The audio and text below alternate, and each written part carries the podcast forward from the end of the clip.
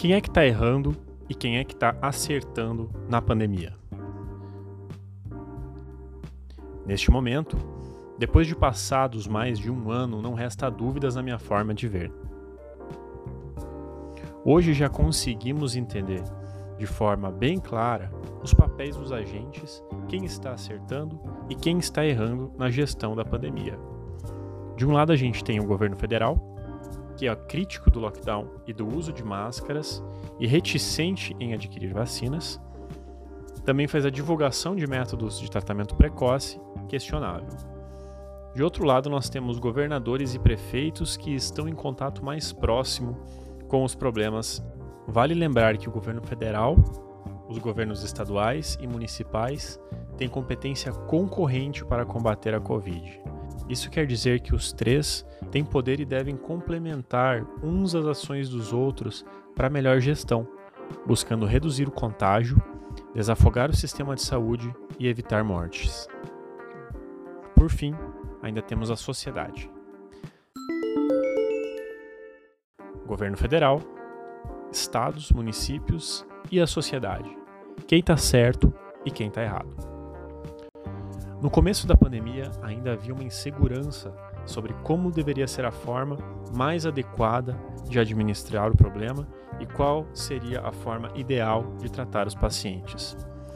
Algumas medidas extremas foram tomadas, como o primeiro lockdown imposto já quando o Brasil registrava poucos casos. Medida defendida então pelo ministro da Saúde, que, em razão disso e outras coisas, veio a ser exonerado pelo presidente da República. Este primeiro lockdown contou com muitas falhas na minha forma de ver, mas isso se deu em razão principalmente do desconhecimento há um ano atrás de evidências que hoje nós temos. Parques e áreas de recreação ao ar livre, que hoje sabemos que não têm capacidade de geração de aglomeração e que contam com grande circulação de ar, foram proibidos de serem utilizados. Hoje a gente já sabe que a possibilidade de contágio em locais com grande circulação de ar é muito baixa. O lockdown hoje é uma medida muito controversa, não pela sua eficácia para segurar infecções, mas pela forma que ele é administrado pelas autoridades, ainda restringindo atividades que têm baixíssimo risco de contaminação, como um restaurante em que todos os clientes estão sentados e distantes uns dos outros, ou comércio ambulante em local aberto. Mas a gente sabe que muitas autoridades, muitos governos fazem vistas grossas ao transporte coletivo superlotado. Outro problema muito sério é que quando do relaxamento do lockdown, há também a liberação de atividades com risco elevadíssimo de contaminação, como baladas, festas e bares, onde as pessoas ficam aglomeradas, sem máscara e devido à música ambiente, conversando muito próximo umas das outras. Aí não tem como evitar que em um pouco tempo estejamos em um novo lockdown, com hospitais lotados e pessoas morrendo. Não tem como negar essa forma, porque isso é algo que a gente já viu e acontece. Os governos estaduais e municipais precisam ser mais inteligentes, sim, ao definir o que pode funcionar e ao que não pode funcionar, enquanto a pandemia não for finalmente controlada e a população vacinada, mesmo em períodos em que o contágio desacelere. Essa ideia de que a balada está seguindo todos os protocolos é furada. Qualquer protocolo que permita a realização de evento em lugar fechado com aglomeração é um protocolo ineficaz e vai levar à superlotação de hospitais em poucas semanas. E aí, tudo todas as atividades, mesmo aquelas que apresentam pouco risco de contágio, vão estar fechadas. Outra coisa recente que nos deparamos agora é a instalação de uma CPI no Senado Federal para investigar a pandemia. Essa CPI veio tarde demais porque está bem nítido que os governos do nosso país não estão gerindo corretamente as medidas de prevenção ao contágio, os recursos públicos destinados à saúde e estão demorando demais para agir. Os governos dos estados estão sendo simplesmente reativos aos números, esperando a situação ficar muito feia para tomar uma ação. Em outros países, quando os governos preveem que a situação pode piorar, já decretam a restrição.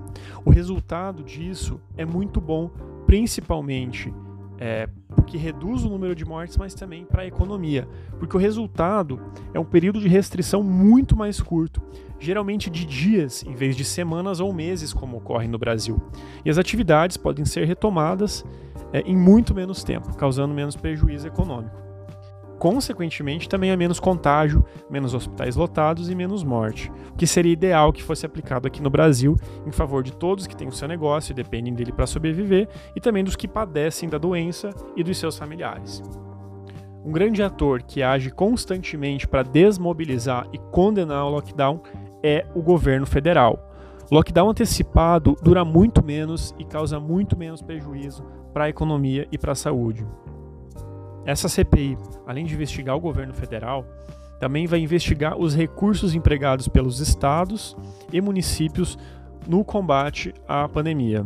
Eu não vou entrar aqui em detalhes técnicos da instalação da pandemia, mas a minha visão sobre a responsabilidade de cada um desses agentes é a seguinte: o Brasil tem 5.568 municípios, 26 estados e o Distrito Federal. Todos os estados passaram ou estão passando por uma situação muito parecida de caos. A saúde pública está sobrecarregada, os hospitais particulares também, as equipes de saúde, médicos, enfermeiros, é, estão completamente exaustos e não há local para enterrar pessoas que faleceram de Covid em alguns lugares. Não tem como dar atendimento adequado para outras doenças e todas as medidas tomadas pelos governos dos estados para frear esse número de mortes e números de internações em hospitais são alvos de crítica pelo governo federal. A pergunta que fica, no fim das contas, é: todos os gestores desses municípios e estados erraram conjuntamente? Por que nenhum deles foi capaz de acertar no combate à pandemia? Já que nenhum governo estadual ou municipal foi capaz de adotar medidas contundentes, a responsabilidade será que é mesmo dos estados e dos municípios? O Brasil, obviamente, também tem um governo federal, cujo papel é coordenar esforços contra o Covid e proteger o seu povo, tanto a saúde dele como também o seu meio de sustento. Diferentemente dos estados que buscaram adotar medidas de contenção, a postura do governo federal foi indiferente desde o começo. O governo federal foi o que menos fez pelo povo brasileiro e o que mais atrapalhou quem queria fazer alguma coisa. Desde o início da pandemia, quando ainda obscura a sua gravidade, o governo federal, sem nenhuma informação e nenhuma comprovação, já se adiantou em dizer que não, deve, não haveria com o que se preocupar, que a Covid iria matar menos que a H1N1, mesmo sem ter qualquer evidência disso. A gente tem pelo governo federal a divulgação de métodos sem eficácia e ainda nocivos à população. A gente tem a, a notícias de recusa de compra de doses de vacinas pelo governo federal. A gente vê o presidente da República perder seu tempo com picuinhas com o governador de São Paulo, que revela uma infantilidade e despreparo para conduzir a crise. Tivemos gestores sem conhecimento de saúde pública à frente do combate à pandemia na esfera federal. Ainda hoje, o presidente critica o lockdown. Temos testes de Covid vencendo pelo descaso ou pela péssima gestão do governo federal. O governo federal atuou contra o uso de máscaras, atuou contra o distanciamento social, até hoje milita pelo uso de, de medicamentos não indicados para Covid, sem eficácia científica comprovada, e que é notícia que compromete o fígado de algumas pessoas que, inclusive, tiveram que entrar na fila de transplante e que, em nenhum caso, poderia evitar o contágio.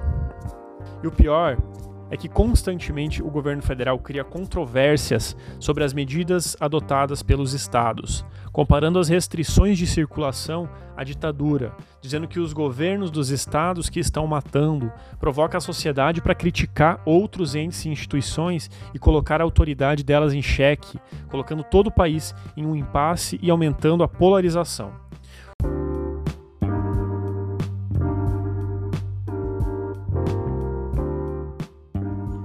Até mesmo o primeiro-ministro da Inglaterra, que é líder do Partido Conservador, é, país que na última semana passou para a última fase do relaxamento do lockdown lá na Inglaterra. Para quem não sabe, é, os bares é, puderam reabrir essa semana, os bares e os pubs puderam reabrir essa semana, falou que o que permitiu voltar à normalidade foi justamente o lockdown, que a vacina ajuda, mas que o lockdown é a única medida capaz de evitar o contágio.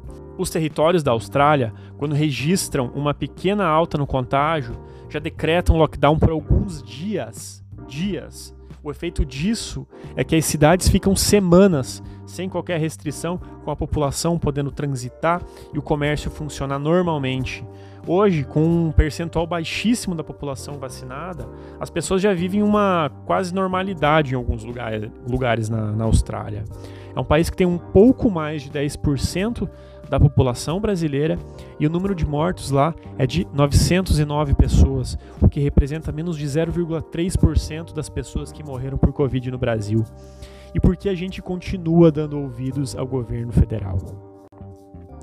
É muito simples entender essa lógica do lockdown. Se você é exposto ao vírus, não importa a vacina que você tomou ou qualquer outra medicação que você acredita ser eficaz, se você contrair o vírus, o que essa medicação ou esse, essa vacina vai evitar é que você vá para UTI ou que você seja entubado. São essa vacina vai ter a sua resposta imunológica, mas você vai ser contaminado e pode contaminar outras pessoas que você tem contato que, é, que não tenham sido vacinados. Se a gente precisar se posicionar sobre o lockdown, que seja de forma racional, mostrando aos governantes, com argumentos lógicos, o que deve ou não ser permitido funcionar durante a restrição e não simplesmente ser contra, se opor. Desses 5.568 municípios brasileiros, vale lembrar que dois tiveram resultados muito positivos, fazendo justamente o contrário do que o governo federal prescreve. Um é o município de Araraquara, que decretou um lockdown restrito que foi respeitado e compreendido pela sociedade, e hoje a cidade vive uma realidade muito diferente das demais, com comércio aberto. E na semana passada, inclusive, é, ficou 48 horas sem registrar óbito decorrente de Covid, que para a realidade brasileira é ótimo. Mas apenas é, mencionando a Austrália, para vocês terem uma ideia, é, é, a Austrália ficou meses sem registrar óbitos por Covid. É, outro município brasileiro é o de Serrana, também em São Paulo, onde o Instituto Butantan realizou um experimento de vacinação em massa para avaliar o efeito, e isso fez com que desde 28 de março é, não, não, há, não há mais intubações no município, ou seja, não há casos que demandem esse acompanhamento intensivo do, do quadro clínico da, das pessoas com Covid.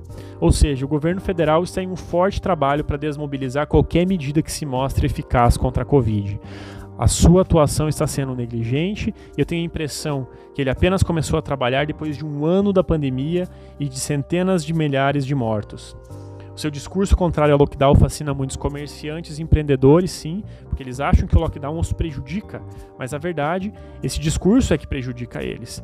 Pois quanto mais forem desrespeitados os decretos de suspensão de atividade, maior será o tempo para se reduzir a taxa de contaminação e a ocupação da UTI. E mais tempo vai demorar para que é, a normalidade volte e que para que as restrições sejam flexibilizadas. Enquanto o lockdown for necessário, ele deve ser respeitado.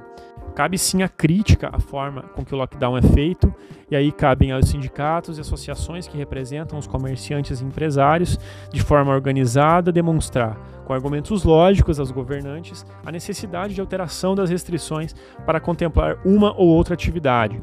Aos governos dos estados cabem ouvir e acatar os clamores desses setores organizados da sociedade, quando plausível as demandas. Ao governo federal cabe, antes de mais nada, parar de atrapalhar e começar a atuar de forma racional e não criar uma guerra de narrativas sem argumentos lógicos que apenas prende o país neste tempo sombrio. Imagine que um comitê para tratar disso pelo governo federal foi criado apenas em março de 2021. O governo federal fica constantemente se voltando a divulgar ações sem qualquer prova de eficácia.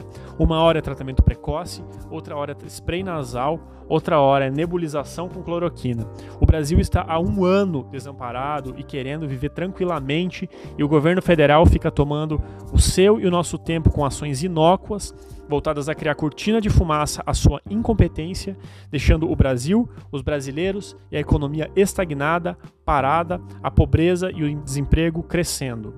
Toda essa bobagem que é dia após dia renovada pelo governo federal nos coloca cada vez mais no mapa da miséria, no mapa dos, pa dos países pobres e no mapa do atraso. Quando uma bobagem já não cola, o governo inventa outra bobagem.